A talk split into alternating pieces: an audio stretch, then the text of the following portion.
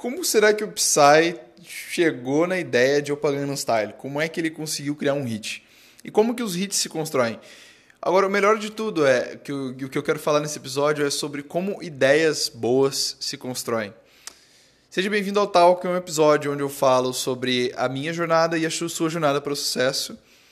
E hoje eu vou falar sobre como você pode ter ideias o que acontece quando faltam ideias, como ter ideias boas e como fazer coisas boas.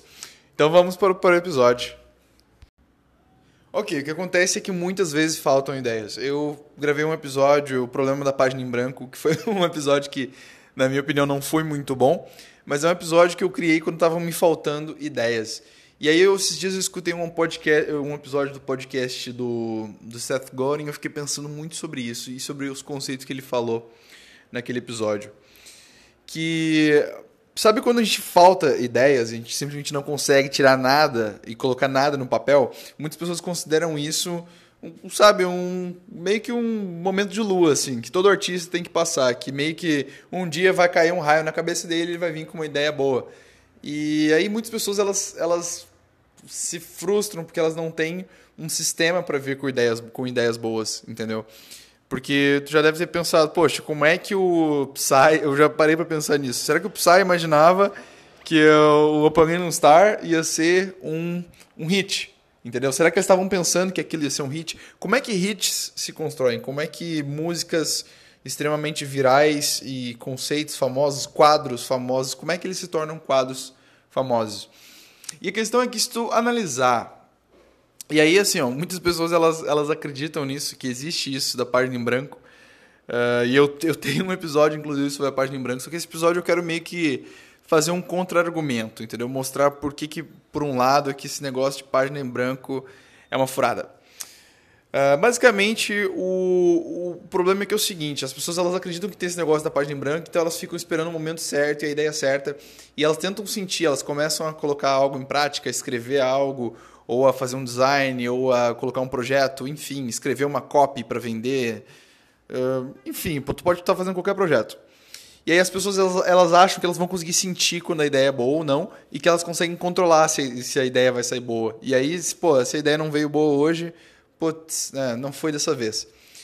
Mas uma coisa que o, o Seth Godin falou muito, e é um conceito que, que basicamente ele diz, ele, ele explica muito, é que se tu for analisar, pensa aqui comigo. Se for analisar cada uma dessas pessoas que vieram com ideias boas, que vieram com ideias geniais, que criaram hits, que foram muito famosas, ou tipo assim, que vieram com aquela ideia perfeita, ou produziram, entregaram aquele livro perfeito, ou fizeram aquele design perfeito, ou a música perfeita, ou a ideia de negócio perfeita, quando, quando isso aconteceu, geralmente esse tipo de pessoas que entregam essas ideias que concretizam essas coisas, geralmente as pessoas elas estavam produzindo muito. Elas estavam entregando. Elas estavam entregando, entregando, entregando, entregando, entregando, entregando. E basicamente, né, não, não querendo estragar nada, nenhuma surpresa, mas não querendo, e não querendo explicar o episódio todo numa frase, mas é basicamente esse o segredo. É, é tu entregar. É tu entregar de novo, de novo, de novo. Mas o, problema é que muitas pessoas elas julgam as próprias ideias. Elas julgam, ah, isso é uma ideia ruim, isso é uma ideia ruim, isso é uma ideia ruim, isso é uma ideia ruim. E aí, numa sequência de ideias ruins, elas pensam, poxa, é impossível que uma dessas ideias, né, que, que em algum momento se torne uma ideia boa. Por que eu estou fazendo tantas ideias ruins? E elas começam a descartar as ideias ruins. Tem um padrão que se repete muito com, uh, com pessoas de altíssima performance em diversas áreas que é essas pessoas, elas, tanto escritores quanto artistas, eles falam muito sobre isso. Essas pessoas, elas aumentam ao máximo o volume de ideias ruins que elas conseguem ter. E é basicamente isso. É assim que se originam tantas ideias boas. Os Beatles, por exemplo, o... os Beatles eles foram a maior banda de rock de todos os tempos. Eu sou extremamente fã dos Beatles. Eu sou extremamente fã dos Beatles. E se tu vê, cara, eles eles gravaram, sei lá, eles, eles foram uma, a banda que mais teve hits na história, entendeu? Que, que mais apareceu nos top 10, nos top 20, nos top 30 do, das rádios da história foram os Beatles. E todo ano eles conseguiam aparecer e todo ano eles conseguiam criar um hit. É como se aparecesse o Psy hoje e aí ele, ele, um dia ele lançasse Baby do, do Justin Bieber e aí no outro, no outro ano ele lançasse no outro ano ele lançasse Despacito, cada ano ele lançasse um hit diferente. É impressionante. Se os Beatles existiam hoje, acho que eles teriam, sei lá, um bilhão e meio de visualizações por vídeo, quase. Não, exagerei. Mas eles teriam muitos hits. Essa é a ideia. E, voltando no parênteses dos Beatles, o produtor deles, o George Martin, ele falou, ele falou que uma coisa impressionante dos Beatles e alguma uma uma uma coisa que ele, ele via que era o diferencial deles é que eles conseguiam produzir muito, cara. Eles produziam muito. E claro, nem todas as músicas que eles produziam eram boas, só que eles produziam muito. Eles entregavam muito, eles compunham muito. Sentava o John Lennon e Paul McCartney, eles sentavam e começavam a compor. E eles brincavam com a guitarra e, e começavam a escrever ali e saía. Só que era tipo assim, quase, sei lá, quase 5, 10 letras por, por semana, entende? E aí isso originou uma banda que, sei lá, hoje tem, que, tem, que gravou 450 músicas para mais ou para menos, não sei. E teve, sei lá, dezenas, dezenas e dezenas de hits. E foi a maior banda de rock de todos os tempos.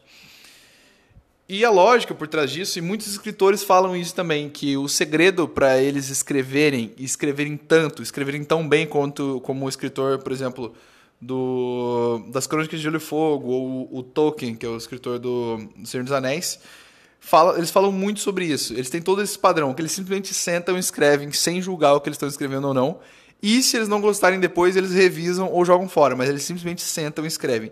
E se chega um ponto crítico, que eles já escreveram o suficiente, pensam, é, realmente isso aqui não está como eu queria, mas vai ser isso aqui, eles tomam essa decisão consciente, eles simplesmente entregam. E esse é o segredo. Esse é o segredo. O segredo é tu entregar.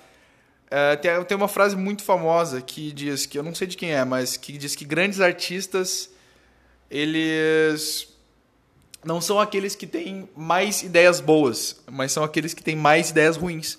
E eles, né, eles têm ma maior ideias ruins em quantidade, e aí dessas ideias ruins, de tantas ideias ruins, eles ficam bons e acabam criando ideias boas. Quando, por exemplo, quando tu é um copywriter, tu vai entender isso. Se tu trabalha com marketing digital, por exemplo, eu trabalho com marketing digital. Quando tu vai construir uma, quando tu vai escrever uma headline para ver qual que causa mais impacto, qual que atrai melhor a atenção do escritor, do, do, perdão, qual que atrai melhor a atenção do leitor, né, do comprador, tu escreve, sei lá, dezenas, tu escreve, tipo, eu, pô, eu escrevo para decidir uma headline de um vídeo do Instagram, daquela da, da, headline de um nugget do Instagram, por exemplo, eu, pô, eu escrevo 15 a 20 headlines e apago e escrevo de novo só para ver qual que fica mais impactante. Eu tento escrever rápido, eu não paro muito para pensar de uma para outra, depois eu olho, vejo qual que fica melhor e escolho, entendeu? E a chave é tu ter várias e várias e várias ideias ruins, uma depois da outra, e tu simplesmente aceitar.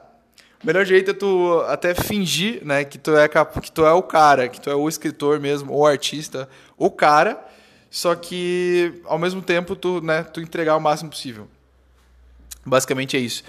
Uma isso é uma coisa que eu venho aprendido com essa jornada de fazer podcast todos os dias. Claro que alguns dias eu tenho falhado, não, não sei se tem alguém escutando esse, esse episódio que tenha escutado todos os dias.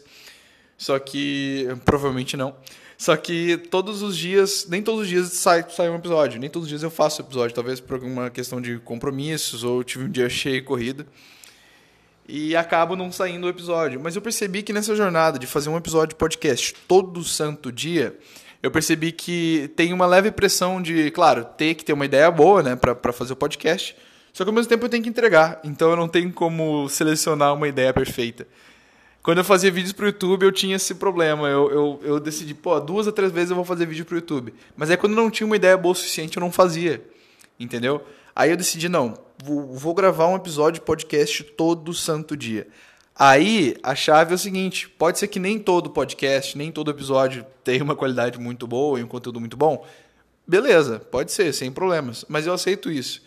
Porque eu estou entregando ideias ruins, né? Ou talvez ideias médias, ideias medianas, não tão boas, todo santo dia. Eu estou produzindo ideia após ideia, após ideia, após ideia, após ideia, e estou entregando.